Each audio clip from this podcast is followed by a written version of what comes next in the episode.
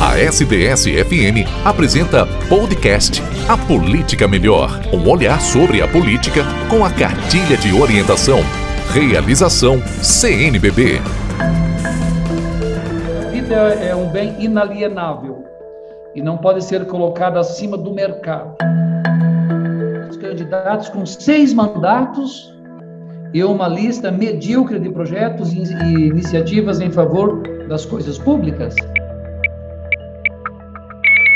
É o direito de todo leitor fiscalizar e cobrar o candidato eleito sobre o que ele prometeu no seu plano de governo. A Política Melhor. Cartilha de Orientação Política 2022. Desigualdade social, desemprego, fome, Precariedade na saúde, insegurança, déficit na educação são problemas bem conhecidos dos brasileiros há muito tempo. Problemas que foram potencializados nos dois últimos anos, quando enfrentamos a pandemia da Covid-19. Segundo pesquisadores, hoje no Brasil há mais de 30 milhões de pessoas passando fome, um número que dobrou no último ano. No podcast de hoje, vamos conversar sobre essa realidade que estamos passando. A política melhor. Eu sou Marcos Túlios, coordenador nacional da Pastoral da Comunicação. Eu sou o jornalista Jorge Teles, da Signes Rádio RCR, Rede Católica de Rádio.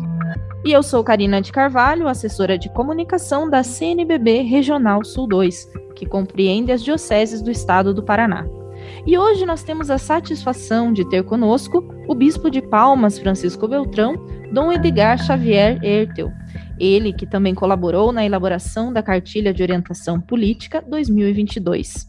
Seja bem-vindo, Dom Edgar. Obrigada por aceitar esse convite de participar desse podcast. Eu que agradeço a você, Karina, e também ao Marcos Túlio, Jorge Teles e todos quantos participam desta sala desta conversa de grande importância, com certeza, a nossa missão evangelizadora no Paraná e no Brasil. Do Edgar, desde o ano de 2020, né, nós estamos passando aí por uma crise sanitária que nos afetou em todos os âmbitos da vida social, econômica, cultural, política e, claro, também as religiões e a Igreja Católica sentiu muito. Nós podemos dizer que a pandemia da Covid-19 escancarou ou potencializou problemas que já existiam há muito tempo em nosso país? Sim, o mundo está ou estava doente. Pandemia escancarou e potencializou os problemas das mais diversas ordens do mundo. Eu vou elencar em, algumas, em alguns setores. Na vida econômica, acompanhamos o aumento das desigualdades sociais. Na concentração de capital, o saldo foi de 660 novos bilionários, chegando à lista de 2.755. Esse pequeno grupo concentra 13,1 trilhões de dólares da riqueza global. Mesmo com a pandemia, o número de bilionários bate recorde e 65 são do Brasil.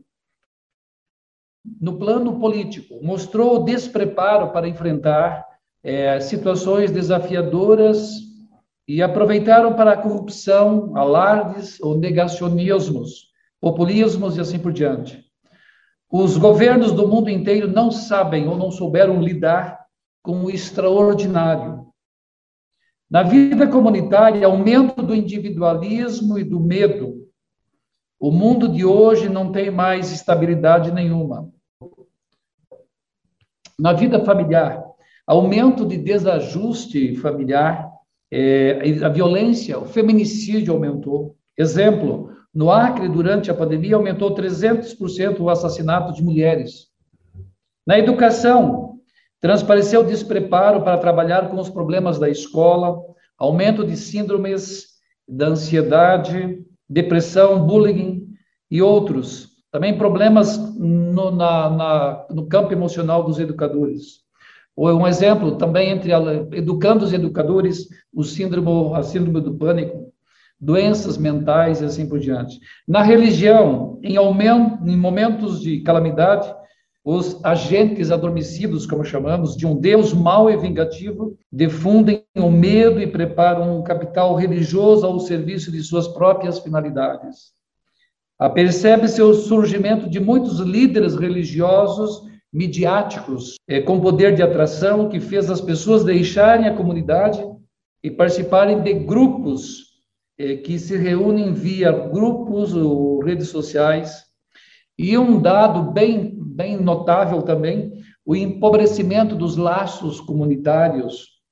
Na dimensão da vida cultural, vive-se uma intoxicação digital de seis a oito horas por dia no celular, gerando dependência no nível de drogas estimulantes. Uma criança hoje de sete anos tem mais informações que o imperador romano durante toda a sua vida. O mundo pós-Covid gerou uma geração de tristes, desanimados e mendigos emocionais, pessoas que precisam de estímulos para se sentir bem ou sentir algum prazer na vida. Mas tivemos luzes. No dia 27 de março de 2020, o Papa Francisco, na Praça São Pedro, uma imagem é, diríamos, é, importante. Desperta e com o chão, é, naquele momento, naquele, naquela solidão, naquela praça deserta, o chão brilhando pela chuva, pela chuva, falou para milhões de pessoas sintonizadas em todo o mundo por meio de, da TV, celulares, computadores. Ele disse: em meio à tempestade, o Senhor nos convida a acordar e ativar a solidariedade e a esperança, sustento e significado nesta hora em que tudo parece naufragar. O ensinamento consiste que, mesmo diante de um olhar ofuscado pela dor, não se pode perder a esperança. Mesmo diante do isolamento, não perder o cuidado pelo outro. Mesmo não podendo estar próximo, não se pode tornar insensível. Diríamos um cenário que podemos perceber ao longo deste durante a pandemia e no pós-pandemia? Desde o início da pandemia, nós já atingimos a marca de mais de 650 mil mortos em decorrência do vírus da Covid. Dom Edgar, na sua análise, esse número é resultado da fragilidade do nosso sistema de saúde? Será que o número de mortes poderia ter sido menor? Jorge Teles, todos os usuários do sistema de saúde, SUS brasileiro, em algum momento da vida puderam constatar que há uma fragilidade no mesmo, seja pelo tempo de espera, pela má distribuição de médicos e pela falta de leitos e também pela falta de médicos em alguns lugares do Brasil. Com a pandemia da Covid-19, é, revelou-se ainda mais essas fragilidades, ou as fragilidades foram reveladas do sistema. E lacunas, digamos assim, no sistema. Inclusive pelo número de mortes, como você disse. Com isso, frequentemente nos questionamos. Esse número é resultado da fragilidade só do nosso sistema de saúde ou no conjunto da saúde pública? Será que o número de mortes poderia ter sido menor? Ou também há, há pesquisadores que Inclusive, elevam o número de mortes que não, ou seja, nós não temos uma contabilidade ainda exata. Temos estes que estão sendo evidenciados, mas há uma pergunta, pode ser menor, oxalá que fosse, mas também existe uma possibilidade que o número seja bem maior do que estes que estamos hoje eh, estão sendo vistos. Todavia, é importante dizer que poucos são os países no mundo que possui um sistema de saúde semelhante ao brasileiro. Cito alguns: Reino Unido, Canadá, Austrália, França e Suécia. Apesar de termos essa graça, o Brasil é o país que menos investe proporcionalmente, isso é bom dizer, ao seu orçamento na saúde. Dados de 2019 apontam que o Brasil gasta aproximadamente 3,8% do produto interno bruto na saúde, enquanto a média mundial fica em 11,7% do PIB. Em 2018, um estudo apontava que o Brasil perdeu mais de 40 mil leitos no SUS nos últimos 10 anos. Isso pode ter uma raiz na emenda constitucional de 2016, do 95, que congelou por 20 anos os recursos do SUS, reduzindo os repasses governamental nesta área. Tais dados revelam que a saúde não é uma prioridade em muitos governos. Nós temos, Jorge e, e, e Marcos e Karina, nós temos hoje, muitas vezes, programas de governos e não de Estado. E quando são programas de governos, também a, a política de investimento no SUS, ele, ele muda de governo para governo. Então, o SUS possui um sistema deveras fragilizado. Contudo, sem ele, muitos dos quais tiveram suas vidas salvas poderiam não estar mais entre nós. SDS-FM Durante o inverno, muitas pessoas e famílias sofrem com o frio sem ter como se aquecer. Colabore. Aqueça-os ajudando na campanha do agasalho. Faça sua doação em uma paróquia próxima de você. Apoio Diocese de São Carlos e SDS-FM, junto com você.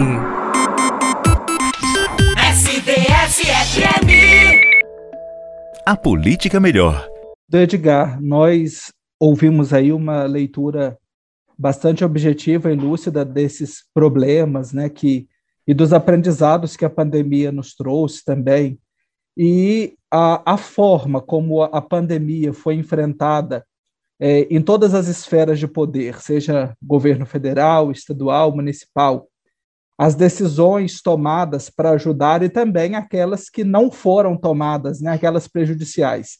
Pensando no contexto eleitoral, é, essa forma como a pandemia foi enfrentada ou não enfrentada traz elementos para que o eleitor possa escolher os seus candidatos? Marcos Túlio, tendo presente a, a luz do Evangelho, em especial a doutrina social da Igreja e as afirmações do no, nosso Papa, Papa Francisco, sem dúvida, Todas as decisões tomadas trazem consequências para a vida, que é um, como dissemos na pergunta anterior, a vida sempre que entendemos como dom de Deus. O Papa, na Fratelli Tutti, trata sobre a melhor política. Ele afirma que é aquela que está a serviço do bem comum. Como sabemos, a política consiste na arte de bem governar e é um espaço privilegiado para fazer o bem. Assim, a maneira que os governos nacional, estadual e municipal agiram devem sim ser parâmetro para o eleitor nessas eleições, pois a sua postura no momento de crise sanitária revela, sobretudo, o seu comprometimento para com o povo que ele eh, que o escolheu para representá-lo. Infelizmente, grande parte dos nossos representantes nem sempre optam pelo bem comum e passaram a seguir seus caprichos e interesses pessoais e partidários. E isso ficou claro muitas vezes e muitas vezes evidenciado na postura de homens públicos ao longo da pandemia. Quais sejam esses jogos políticos, quedas de braço e a população morrendo nos corredores dos hospitais é, por falta de leito de, de UTI, oxigênio e vacinas. Houve também os que negaram a ciência e propagaram notícias falsas, provocando medo na população. É, outros, em nome da economia, foram contra as máscaras e o lockdown. Desprezaram as famílias dos milhares de vítimas em decorrência da Covid. Esqueceram que a vida é um bem inalienável e não pode ser colocada acima do mercado. Esses e outros tantos elementos devem ser considerados para ajudar o eleitor em sua decisão de escolha de candidatos para votar nesta eleição. Dom Edgar, na sua opinião, como os eleitores podem participar do processo eleitoral com mais consciência e responsabilidade? Comecemos pela responsabilidade. E sobre a responsabilidade, eu cito nossa cartilha de orientação política, a página 17 abro aspas, a participação dos cidadãos no âmbito da política não se limita somente do dever de votar a cada dois anos nas eleições. É um direito de todo eleitor fiscalizar e cobrar o candidato eleito sobre o que ele prometeu no seu plano de governo. Um eleitor comprometido fortalece a democracia. Repito, que belo isso, mas não pode ser uma frase de efeito, ela tem que ser prática. Um eleitor comprometido fortalece a democracia. As fragilidades das democracias, nós eleitores, nós não podemos atribuir somente aos eleitos. Nós, eleitores, fragilizamos muitas vezes a democracia. A Lei Complementar 131 de 2009 obriga a divulgação de todas as despesas realizadas pelo governo federal, estadual, municipal e distrital, por meio de um site chamado de Portal da Transparência. Isso é importante que todos nós, eleitores, deveríamos conhecê-lo e, é uma ferramenta para, para o fortalecimento da democracia. Assim, se o cidadão encontrar alguma irregularidade na prestação de contas, pode apresentar uma denúncia ao Ministério Público, ao Tribunal de Contas ou promover uma ação popular. Um outro tema importante que você coloca, então, é a questão da consciência política. O diferencial está na consciência política que cada cidadão possui dos seus atos, pois leva a uma dimensão ético-moral de nossas atitudes. A pessoa humana é fundamento e fim da convivência política. Dotada de racionalidade, portanto, capaz de fazer juízo de suas ações, é responsável pelas próprias escolhas e capaz de perseguir projetos que dão sentido à sua vida, tanto no plano individual como no plano social. Daí a necessidade da consciência política. Isso é importantíssimo. Vejo que é, não só no plano individual, mas no plano social, no plano coletivo, ou seja, a minha a consciência política, os efeitos. Muitas vezes nós falamos muito do indivíduo e esquecemos que esse indivíduo está numa sociedade, e a sociedade tem normas, tem princípios, tem, tem, tem elementos que são básicos, tem regras, o regramento, tudo isso é importante. É, em, outro, em outro modo ainda de entendermos essa consciência, a consciência política é a partilha de vida e de valores, que é fonte de comunhão no âmbito social e moral. Ainda, a plena realização do bem comum requer que a comunidade política desenvolva, no âmbito dos direitos humanos, uma ação dúplice de e complementar, de defesa e de promoção. A cidadania e a participação são os órgãos através dos quais a sociedade organizada pode participar da gestão pública, fiscalizando, apresentando demandas, elaborando políticas públicas e até normas de ação para o executivo. São conselhos compostos por representantes do governo e da sociedade civil. Isso é importante também, a representatividade da comunidade civil junto aos órgãos governamentais e aqueles que detêm, aqueles que foram escolhidos por nós para tomarem as decisões, eh, diríamos, para o bem comum, para, para o bem de toda a população. Né? A participação das nossas lideranças, dos eleitores, nesses fóruns, nesses organismos, é, é de grande importância na saúde, é, na educação e assim por diante. Então vejam que consciência política é isso. Termino dizendo, é um caminho de transformação, é um caminho de mudança, é um caminho, diríamos assim, de uma sociedade é, renovada pela, pelo nosso comprometimento com ela. Não, eu estou em sociedade, então a minha consciência do meus, dos meus deveres, dos meus direitos, é, deve prevalecer sobre, muitas vezes, atos egoístas e atos, muitas vezes, bem, bem impróprios para a convivência saudável em sociedade. Dom Edgar, nós estamos refletindo aqui sobre os problemas agravados pela pandemia. Mas diante de tanta calamidade, desses problemas graves, também houve muita solidariedade. O que o senhor destaca das ações emergenciais que foram realizadas pela Igreja Católica nesse tempo de pandemia? O Papa Francisco demonstrou sua solidariedade efetiva, desde as constantes orações até a partilha dos recursos e manutenção da renda dos colaboradores da Cúria Romana. Mesmo com o impacto nas receitas do Vaticano, principalmente das coletas, que diminuíram em 25% e dos museus 85%. Em diversas ocasiões, o Papa Francisco enviou doações, ou doou ventiladores pulmonares, respiradores, testes de Covid-19 e equipamentos médicos aos locais mais acometidos pela pandemia. Criou, entre outros, o Fundo para as áreas de missão afetada, afetadas pelo vírus ah, e fez doação inicial de 750 mil dólares, além do fundo para trabalhadores dificuldades. Ah, também, no Brasil, entre as iniciativas, a CNBB realizou a ação solidária emergencial dominada, eh, de, definida como É Tempo de Cuidar. Segundo a Caritas Brasileira, mais de 5,9 toneladas de alimentos foram arrecadados e distribuídos uh, para mais de 4,6 milhões de reais em auxílios a projetos de enfrentamento da pandemia.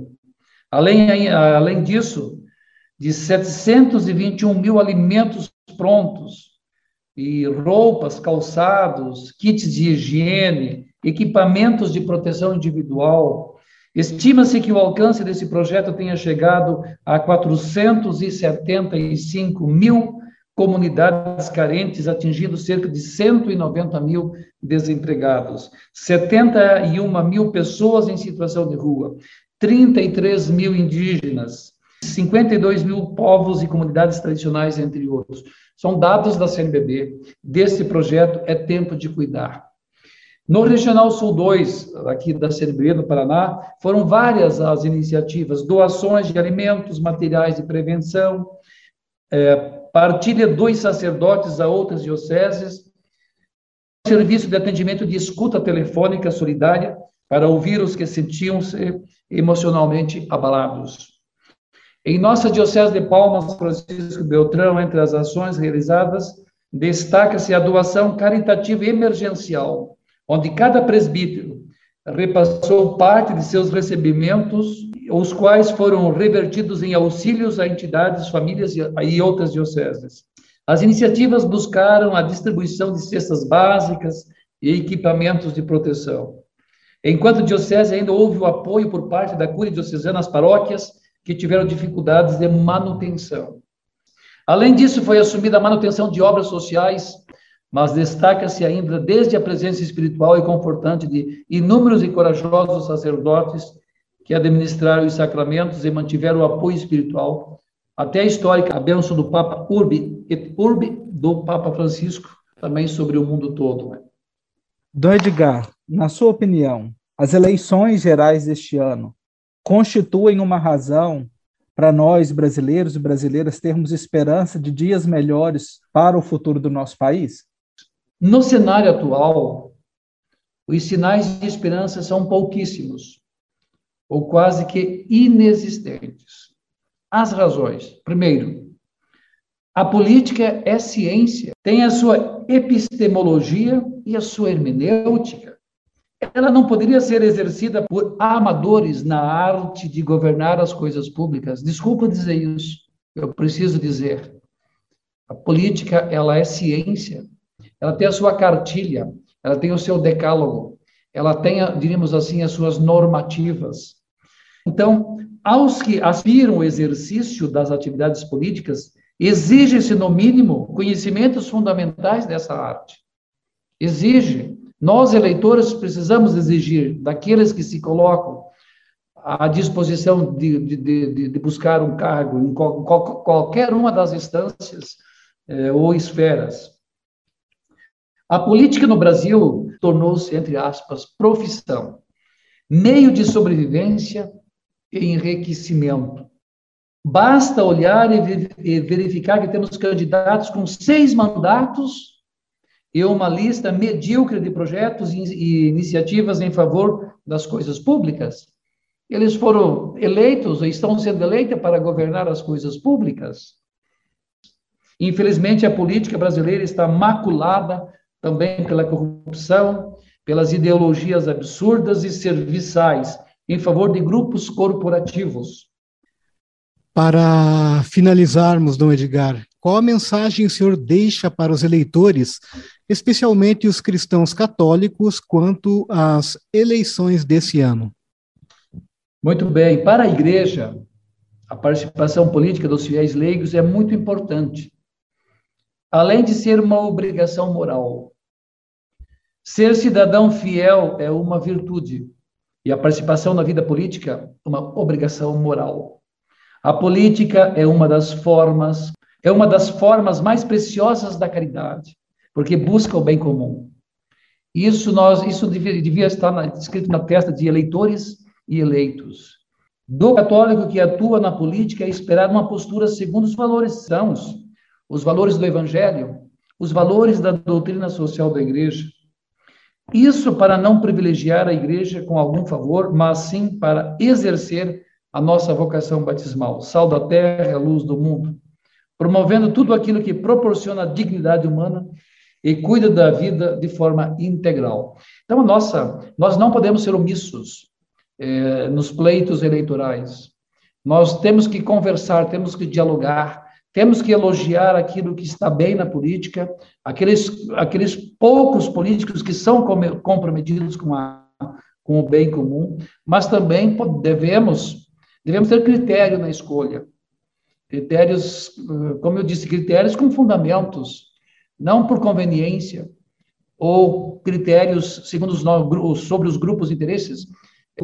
Então, como cuidar do Brasil nas diversas regiões, escolhendo representantes que têm afinidade com a vida do povo, com as causas mais nobres que é a vida, não só repetir educação e saúde. Na, na pandemia, a educação e a saúde foram, foram os temas mais fragilizados, e nós, quantos anos estamos falando nas políticas no município, no estado no, na, no, na, na, federação, estamos falando de, de, de, escola e educação, mas nós temos um longo caminho ainda a percorrer.